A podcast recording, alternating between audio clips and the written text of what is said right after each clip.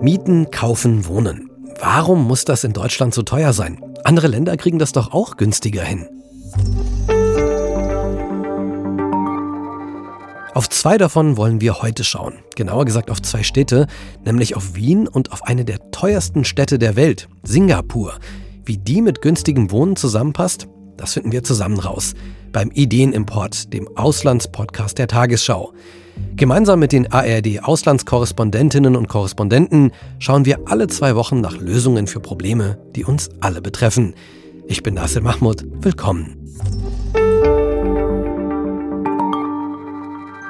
Gerade Großstädte und das Umland sind für uns junge oder jüngere Menschen oft spannender als Wohnort, vor allem wenn wir in Großstädten arbeiten oder studieren. Aber leider sind die auch viel zu teuer.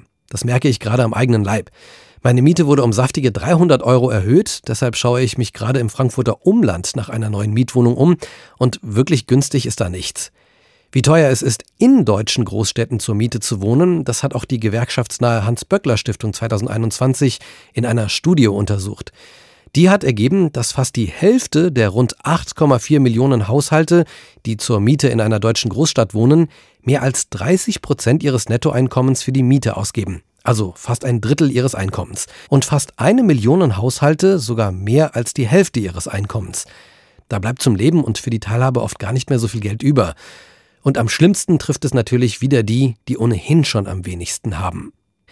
Die Zukunftsaussichten sind auch nicht gut. Tendenziell wird es nämlich nicht besser. Der Mietpreisindex steigt seit Jahren immer weiter. Und wenn die Mieten sowieso schon sehr teuer sind, ist es umso gravierender, dass die Energiepreise und Abschlagszahlungen gerade durch die Energiekrise an vielen Orten so stark ansteigen. Müssen Mieten in Großstädten denn immer so viel teurer sein, so wie hier bei uns in Deutschland? Geht das nicht besser? Doch. Und wie? Das zeigt die österreichische Hauptstadt Wien. Immer wieder belegt Wien in Rankings Top-Positionen. Die grünste Stadt, die lebenswerteste Stadt und auch bei günstigem Wohnen und Wohnungsbau gilt die Stadt international als Vorbild. Wolfgang Fichtel in Wien, wieso hält sich dieser Mythos so hartnäckig? Naja, weil am, am Mythos schon was dran ist. Fast die Hälfte aller Wiener, und ich glaube, das ist außergewöhnlich hoch, auch im europäischen Vergleich, wohnen im Gemeindebau oder in einer Genossenschaftswohnung oder in einer staatlich oder städtisch geförderten Wohnung und haben dann deutlich günstigere Mieten. Manchmal sind die Mieten auch ganz, ganz billig. Es gibt so diesen Begriff, den man in Wien kennenlernt, der Mietadel. Also Österreich ist Republik, da gibt es keine von und zus, der Adel ist abgeschafft. Aber es gibt den Mietadel, sprich ein Eintrittsrecht für Familienmitglieder in die lange gemietete Sozialwohnung mit den billigen Mieten von der Oma zum Beispiel. Das sind dann manchmal auch echte Prachtbauten aus den 20er Jahren, äh, halt nicht luxussaniert, aber wer da drin ist in so einer Mietwohnung, der geht nicht mehr raus. Mhm. Und wie sieht das auf dem freien, also nicht geförderten Mietmarkt aus? Also Wien ist wieder mal die lebenswerteste Stadt der Welt geworden. Das heißt, das äh, macht es nicht billiger. Wiener Marktpreise sind fast wie in anderen europäischen Städten so 11, 12 Euro kalt der Quadratmeter auf dem freien Markt. Das klingt noch günstig, aber dann dürfen die Vermieter praktisch alles umlegen auf die Mieter, was so rumläuft. Und dann kommen noch 20 Prozent Mehrwertsteuer drauf. Der Staat verdient mit. Dann sind wir bei 15, 16, 17 Euro pro Quadratmeter für alle, die neu kommen. Das sind die Ärmeren in Wien dann sozusagen sagen, oder sie bringen mehr Geld mit, auch okay. Der freie Markt ist also sehr teuer, aber geförderte Wohnungen dafür sehr günstig zu haben. Äh, es gibt ja noch ein paar weitere Dinge, die Wien offenbar sehr richtig macht. Welche sind das denn? Also man hat den Eindruck, wenn man hier eine Weile wohnt, sozialer Wohnungsbau, und der funktioniert hier irgendwie besser in der Stadt. Nicht immer wirklich gut, aber besser als woanders. Es gibt deutlich, deutlich mehr Gemeindebauten und Sozialwohnungen. Und ich glaube, das Erfolgsrezept heißt, man muss nicht wirklich arm sein, um eine Berechtigung für so eine Sozialwohnung zu bekommen. Die Einkommensgrenzen sind ungefähr bei knapp 50.000 Euro Jahresverdienst im Jahr pro Kopf. Ja. Wenn zwei zusammen sind, dann geht's so an die 70.000 Euro ran. Und wenn du mit zwei Kindern so eine Wohnung suchst, dann sind es sogar an die 83.000 Einkommensgrenze im Moment. Also das betrifft ganz viele. Das heißt, äh, in nackten Zahlen, zwei von drei Wienern sind erst schon mal berechtigt, in so eine Wohnung zu kommen. Dann gibt es da natürlich nicht genügend. Dann gibt es ein Punktesystem. Familien mit Kindern werden bevorzugt, Behinderte, Bedürftige und so weiter. Ähm, und jeder hat am Ende auch noch Anspruch, die Wohnung irgendwann zu kaufen nach fünf Jahren, zum Beispiel, wenn er drin ist, bis zu 30 Jahre nach Fertigstellung. Die Idee, die dahinter steht der Stadt, äh, heißt, soziales Wohnung soll Grundrecht sein und soll kein Notnagel für Arme sein, die man dann irgendwo im Ghetto sammelt.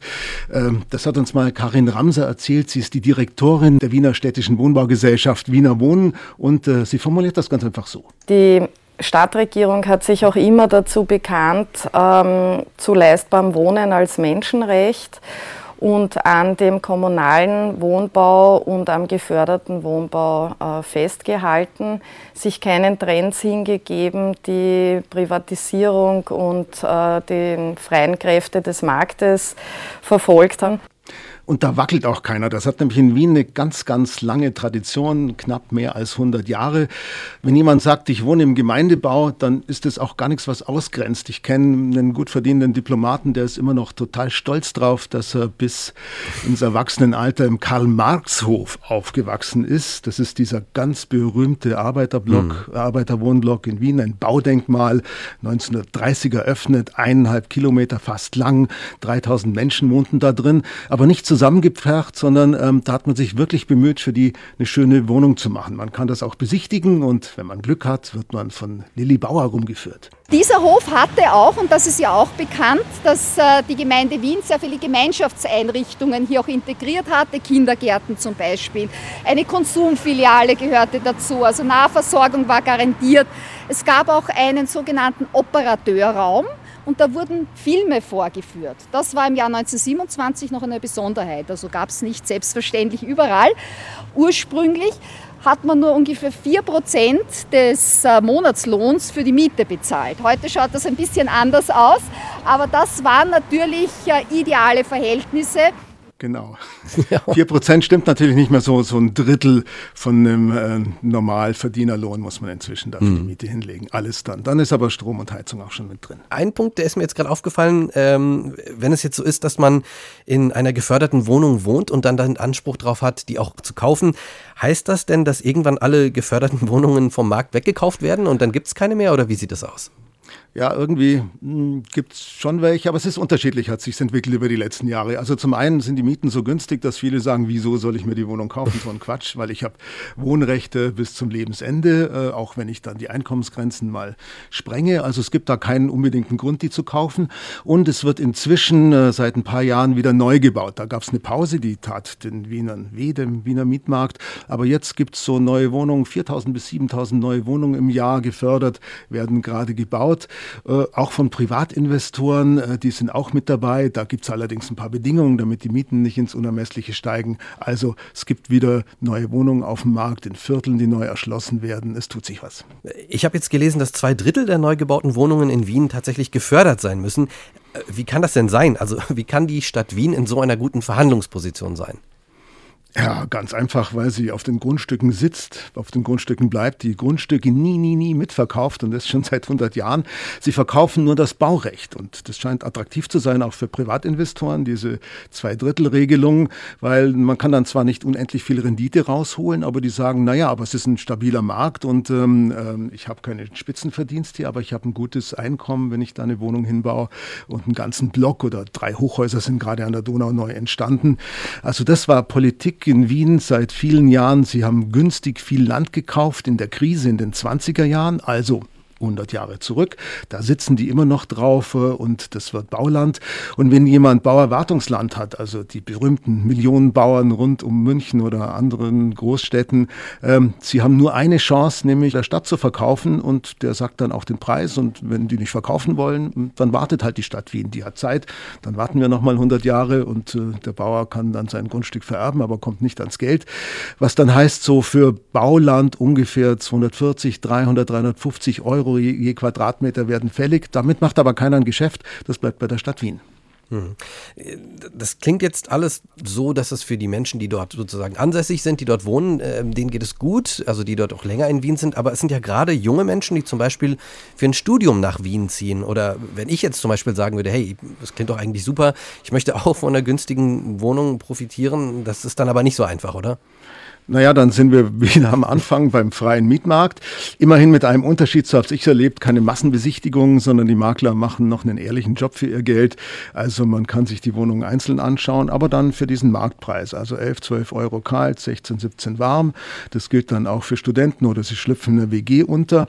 Anrechte auf ähm, eine geförderte Wohnung, auf eine Gemeindebauwohnung hat man ähm, nicht, wenn man neu dazukommt, sondern man muss zwei Jahre hier gemeldet sein, Hauptwohnsatz in Wien Wien, dann kann man sich mal bewerben. Früher musste man auch österreichischer Staatsbürger sein, also einen Pass äh, haben, den man frühestens nach zehn Jahren kriegt, äh, mit Glück. Ähm, aber das hat äh, Dank an die Europäische Union verhindert. Jetzt heißt es so schön Österreicher Staatsbürger oder gleichgestellt. Äh, aber offenbar gibt es bei den Wartelisten auch so ein bisschen einen, einen Wien, Wiener Bonus. Ähm, ich will es nicht Freundalwirtschaft nennen, das geht mit relativ sehr bürokratisch zu. Ähm, also man muss schon länger in Wien sein. Junge Wiener, die hier aufgewachsen aufgewachsen und geboren sind, die haben natürlich bessere Chancen, aber für Studierende ist es schwierig. Also für Wiener ist Wien wirklich oft günstig und lebenswert. Aber Zugezogene gucken zunächst in die Röhre. Vielen Dank für diese Einblicke. Aber gerne doch. Eines der Wiener Geheimnisse ist also, dass immer weiter gebaut wird. Aber klar, im Ausland gibt es nicht nur Vorbilder für günstiges Wohnen, es geht auch viel teurer. Stand 2019 wurde die Liste der Städte mit den teuersten Mieten angeführt von Hongkong.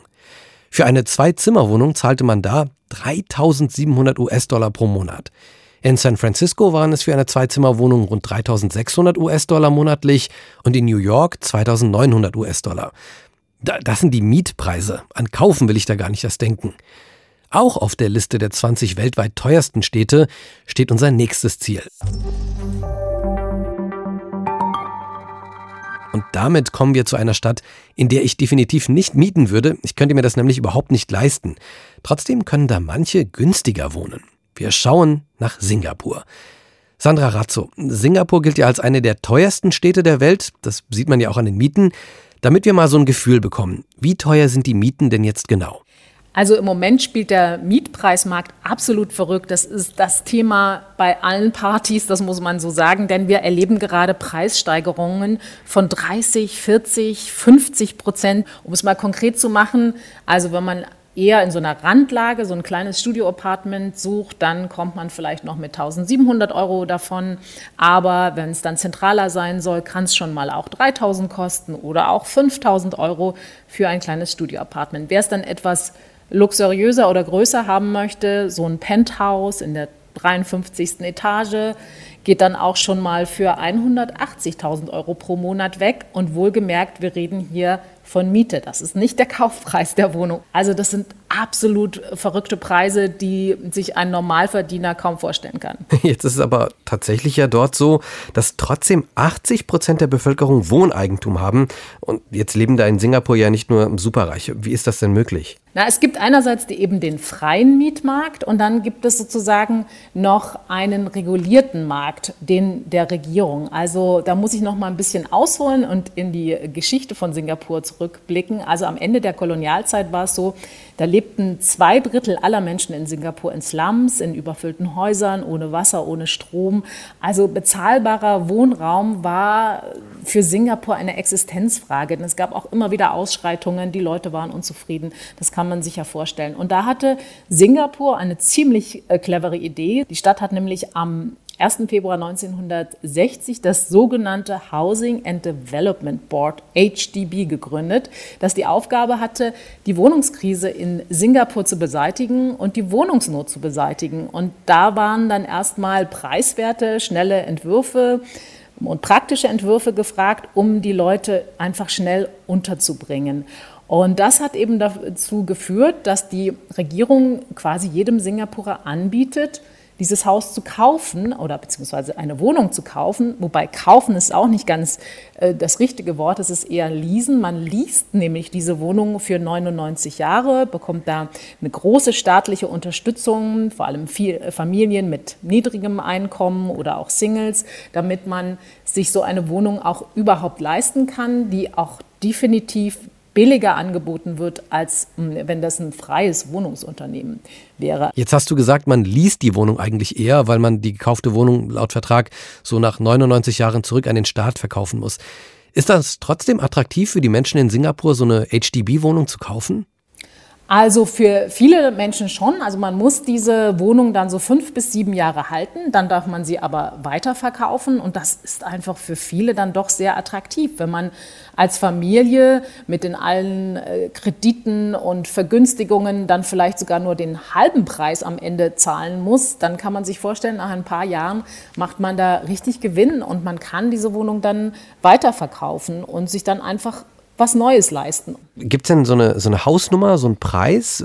Also wie viel kosten die denn letztendlich? Ich, wir haben ja gehört eingangs, wie teuer Wohnungen auf dem freien Markt werden können. Mhm. Also die ähm, ersten Wohnungen, äh, die gingen in den 60er Jahren für ungefähr 3.500 Euro weg. Heute sind die fast 200.000 äh, Euro wert. Also okay. die steigen in, natürlich enorm im Preis. Oder was im Jahr 2009 ungefähr 250.000 Euro umgerechnet gekostet hätte, äh, das geht jetzt für 630.000 Euro weg. Also das ist ein enormer Wertzuwachs, der da passiert. Okay, also spätestens an diesem Punkt frage ich mich, warum will Singapur überhaupt, dass die Bevölkerung, jetzt sind ja 80 Prozent, dass die überhaupt Wohneigentum besitzen und nicht einfach nur mieten? Dahinter steckt ein ziemlich cleverer Gedanke, denn das hat mich auch beschäftigt und ich habe deswegen den ehemaligen Stadtplaner von Singapur, einen der ersten, Liu Tai Kier, getroffen und der hat Folgendes gesagt. People will look after the inside the home, corridors and so on, just mess it up, they don't take care. Am Anfang waren das Mietwohnungen, aber die Leute haben dann gar nicht so drauf geachtet. Die Korridore sahen immer vermüllt und unmöglich aus. Und das ist jetzt eben anders, denn wenn die Leute etwas besitzen, dann wollen sie nicht, dass es Schaden nimmt. Ja, ziemlich geschickte Idee eigentlich. Äh, was ich mich frage ist, ein bisschen hast du das ja schon angedeutet, offensichtlich kann ja nicht jeder so eine HDB-Wohnung kriegen. Könnte ich jetzt zum Beispiel einfach einreisen und sagen, hey, ich würde gerne so eine kostengünstige Wohnung kriegen? Oder welche Voraussetzungen muss man denn da so erfüllen? Nein, du könntest das auf gar keinen Fall, denn du bist ja kein Singapurer. Also, also du müsstest die Singapurer Staatsbürgerschaft haben und auch schon eine Weile hier gelebt haben. Erst dann könntest du und hättest du das Recht, hier eine Wohnung zu erwerben. Außerdem werden junge Familien bevorzugt. Das sorgt hier manchmal dann auch ein bisschen für Unmut, weil es natürlich ja auch immer mehr Singles gibt. Außerdem funktioniert das System ja auch nur äh, gerade für Menschen, die gar nicht so viel verdienen, die nur geringe Einkommen haben und nicht jeder in Singapur verdient ganz viel Geld, wenn es eben staatliche Zuschüsse gibt oder auch Kredite gibt. Und wir haben ähm, Ismail Wan äh, getroffen, der selbst vier Kinder hat und äh, seine Frau ist Hausfrau und er hätte sich so eine Wohnung sonst auch nicht leisten können. Und er hat es so beschrieben. Als Erstkäufer bekommst du verschiedene Kredite und Vergünstigungen, damit du die Wohnung finanzieren kannst. Und damit kann sich dann in der Regel auch eine Familie, auch eine kleine Familie, so eine Wohnung auch leisten. Ansonsten wäre das gar nicht möglich. Aber wie sehen diese HDBs eigentlich aus? Es gibt ja auch in anderen Ländern so Sozialbauten. Sind die denn auch dort vergleichbar mit Sozialbauten in Deutschland, Frankreich oder jetzt den USA? Also zum Teil ja. Ein äh, ehemaliger Kollege von mir hat mal gesagt, na Singapur, das ist so ein bisschen wie die DDR unter Palmen. Okay. Äh, keine sehr charmante Beschreibung. Aber für, gerade für die ersten HDBs, die gerade so in den 60er, 70er Jahren und auch noch in den 80er Jahren gebaut worden sind, da muss man sagen, die sind nicht wirklich schön. Die sind äh, auch wirklich uniform, so mit langen Gängen, zum Teil sehr grau also da gibt es wenig Individualität. Also es gibt viel Plattenbau. Inzwischen ist es aber auch so, dass Singapur da weitergeht. Inzwischen werden zum Teil für so Vorzeigeprojekte auch so Architekten engagiert, die sich da besonders ausgefallene Entwürfe einfallen lassen. Da gibt es zum Beispiel dann so eine Joggingstrecke in der 55. Etage oder einen Spielplatz. Es gibt da inzwischen auch Arztpraxen und Einkaufszentren in diesen HDBs und zum Teil gewinnen die ja eben auch internationale Preise. Also Singapur versucht da auch ein bisschen weiter zu gehen und sich da weiterzuentwickeln, auch architektonisch, aber trotzdem, es muss immer eben noch bezahlbar sein, weil das einfach die Kosten nach oben treiben würde. Das klingt jetzt aber alles eigentlich irgendwie zu gut, um wahr zu sein. Gibt es da jetzt gar keinen Haken eigentlich oder doch? Naja, also es gibt schon ein paar Haken. Zunächst einmal muss man sagen, dieses Programm ist angelegt auf 99 Jahre. Dann kann man jetzt einmal durchrechnen. Das Ganze kam 1960 in Gang. Das bedeutet, es musste ja bisher auch nach gar keiner seine Wohnung an den Staat zurückgeben. Also vor dieser Situation stand man noch nicht. Das wird dann erstmal eine große Herausforderung, wenn es dann soweit ist. Und dann ist die Frage, was macht die Regierung dann? Kauft sie die Wohnungen dann zurück? Verliert man dann wirklich alles? Also darauf gibt es bisher noch nicht wirklich eine Antwort, auch wenn viele ja sagen, na ja, also äh, jeder hat ja dann erstmal was davon gehabt und das muss man dann eben so hinnehmen, dass diese Wohnungen und auch das Land, auf dem diese Häuser stehen, einfach wieder an den Staat zurückfallen. Aber das ist trotzdem ein Problem, was definitiv noch nicht gelöst ist. Und das zweite Problem ist, dass viele junge Leute ja immer viel länger Single bleiben und die haben dann wirklich das Problem, dass sie weiter bei ihren Eltern wohnen müssen, weil sie sich keine Wohnung auf dem freien Mietmarkt leisten können, weil sie aber, bevor sie 35 sind, keinen Anspruch haben, so eine vergünstigte Wohnung zu erwerben. Und bis 35 warten, das ist für viele dann doch ganz schön lang. Ach, wer weiß, vielleicht gibt es da ja bald irgendwann eine Altersabsenkung. Auf jeden Fall super spannende Einblicke. Vielen Dank dafür. Sehr gerne. Und wer jetzt neugierig geworden ist, wie sich so ein moderner HDB-Bau eigentlich anhört, dem kann ich die Ideenimportfolge zur Einsamkeit empfehlen. Da hat meine Kollegin Selina nämlich in eines dieser Hochhäuser geschaut und herausgefunden, warum es auch gegen das Vereinsamen im Alter helfen kann, dort zu wohnen. Zurück zum günstigen Wohnen. Fassen wir doch mal zusammen, was wir heute gehört haben. In Wien baut die Stadt schon seit rund 100 Jahren, mit ein paar Unterbrechungen, neue Wohnungen im großen Stil. Und da fast der ganze Baugrund der Stadt gehört und man neu erschlossenen Baugrund im Grunde nur an die Stadt verkaufen kann, ist sie in einer starken Verhandlungsposition. Deshalb kann sie auch bei privaten Bauprojekten durchsetzen, dass zwei Drittel der neu entstandenen Wohnungen für den sozialen Wohnungsbau vorgesehen sind. Und in die wiederum können nicht nur die ganz Armen einziehen, weil die Einkommensgrenze recht hoch liegt. Ein großer Teil der Wiener kommt also in den Genuss, so günstig zu wohnen. In Singapur gibt es einerseits eine eigene Behörde, das Housing and Development Board, das die Aufgabe hat, sozialen Wohnungsbau voranzutreiben. Und andererseits ist es der eindeutige Wille des Stadtstaates, dass die Bevölkerung ihre Unterkünfte besitzt. Oder zumindest liest für 99 Jahre. Und, wovon man in Deutschland echt träumen kann, das Housing and Development Board unterstützt auch die ärmere Bevölkerung, damit sie sich so ein Leasing leisten können, mit subventionierten Preisen und günstigen Finanzierungen. Wer da einigermaßen geschickt ist, der kann nach fünf bis sieben Jahren eine kleine Wohnung auch noch mit saftigem Gewinn weiterverkaufen. Den Gewinn darf man behalten und kann sich dann eine größere Wohnung leisten und so weiter. In beiden Städten ist es auch nicht so, dass nur Superreiche sich eine Wohnung leisten können und umgekehrt auch nicht so, dass nur sehr Arme in den Sozialbauten in der Stadt wohnen. Das sorgt potenziell für eine stärkere soziale Durchmischung. Und in beiden Fällen sind die Preise auf die eine oder andere Art reguliert, zumindest für die heimische Bevölkerung. Denn auch das gehört zur Realität. Sowohl in Singapur als auch in Wien sind die Mieten für neu zugezogene das Gegenteil von günstig, sondern im besten Fall genauso teuer wie in den teuersten deutschen Großstädten oder im Falle von Singapur sogar astronomisch hoch. Aber was können wir davon jetzt in Deutschland umsetzen? Die Bodenpolitik nur schwer. In Singapur wurden Menschen teilweise sogar zwangsenteignet und außerdem haben Singapur und Wien einen langen Vorsprung. Heute ist Baugrund in Deutschland einfach viel zu teuer. Das kann man also nicht so einfach kopieren. Aber man könnte zumindest perspektivisch schon mal schauen, welche Grundstücke Städte gegebenenfalls selbst erwerben könnten. Und der Wohnungsbau müsste mit mehr Entschlossenheit und vor allem mehr Geld vorangetrieben werden. Der Bund will den sozialen Wohnungsbau bis 2026 mit insgesamt 14,5 Milliarden Euro fördern.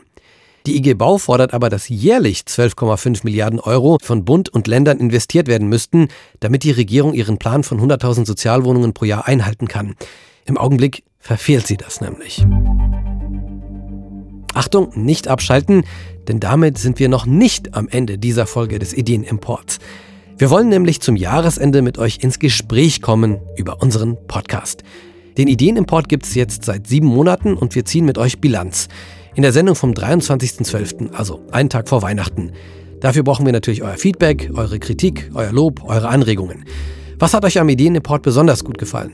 Worüber wollt ihr vielleicht noch mehr erfahren? Was hat euch am meisten aufgeregt und was hat euch gar nicht gefallen? Und vor allem, was wünscht ihr euch für das kommende Jahr vom Ideenimport? Schreibt all das an auslandspodcast.tagesschau.de.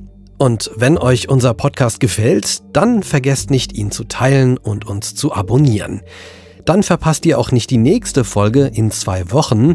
Da geht es ums Klima und um kluge Ansätze für erneuerbare Energien. Vielen Dank fürs Zuhören. Ich bin Nasser Mahmoud. Tschüss, bis zum nächsten Mal.